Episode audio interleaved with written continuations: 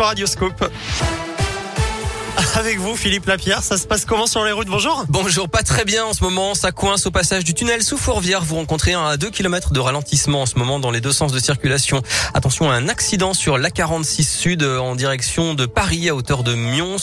Le trafic est dense dans ce secteur. Il y a aussi un bouchon de curiosité dans l'autre sens. C'est chargé aussi sur euh, l'A7 à hauteur de Fézin en direction de Lyon à cause d'un chantier. Et puis Bison Futé a publié ses prévisions pour le week-end de la Toussaint qui arrive. La journée de demain est classée orange dans le sens des départs en Auvergne-Rhône-Alpes. Bonne route et prudence.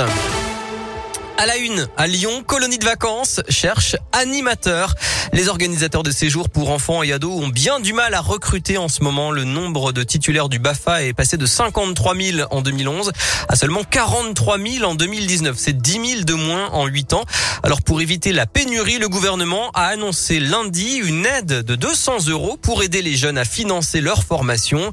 À quelques jours des vacances de la Toussaint, Juringa Junior, structure basée à Oulin à côté de Lyon, cherchait encore du personnel et son directeur Damien Deschaux estime donc qu'il faut aller beaucoup plus loin. 200 euros c'est bien, hein, ça va dans le bon sens. Est-ce que c'est suffisant sur un stage à 800 euros? Après c'est sûr que ce qu'il faut aussi qu'on se pose comme question en tant qu'organisateur c'est la rémunération des animateurs. Elle est faible, les minimums sont ridicules je dirais et ça doit être autour de 20 euros par jour. Nous on est plutôt autour de 35 euros à 40 euros. On est en train de réfléchir pour augmenter encore. Mais c'est vrai que ce coût à la base est quand même un gros frein. Et après les conditions de travail sur place. Il faut que l'animateur puisse avoir des temps de repos. C'est des journées de travail à rallonge. Si en plus il est débordé en permanence, donc je pense que et le taux d'encadrement et la rémunération, la considération en fait sur nos équipes, je pense que ça y participe et c'est du travail euh, au quotidien. Et des centaines de postes sont à pourvoir pour cet hiver. On vous en dit plus sur radioscoop.com et 73% d'entre vous estiment qu'il faut rendre le BAFA carrément gratuit selon la question du jour.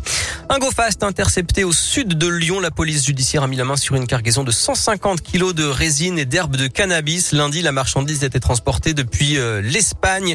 Le convoi a été arrêté au péage de Chana en Isère. Selon le progrès, quatre personnes ont été interpellées. La crise Quelle crise? Total Energy profite à plein de la flambée des prix de l'énergie et notamment du gaz. Le groupe annonce un bénéfice net multiplié par 23 au troisième trimestre. 4,6 milliards de dollars.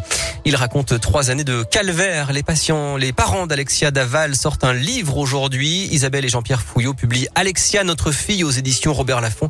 La jeune femme avait été tuée en 2017 par son mari Jonathan, condamné depuis pour meurtre. En football, coup dur pour l'OL. Le retour de Jeff Ren Adelaide est retardé. Son retour est repoussé à cause d'un retard de cicatrisation suite à sa grave blessure au genou pour la deuxième fois en février dernier. Et puis en foot féminin, l'équipe de France connaîtra ses adversaires à l'Euro 2022. Aujourd'hui, le tirage au sort des groupes, c'est à 18h. Très belle journée.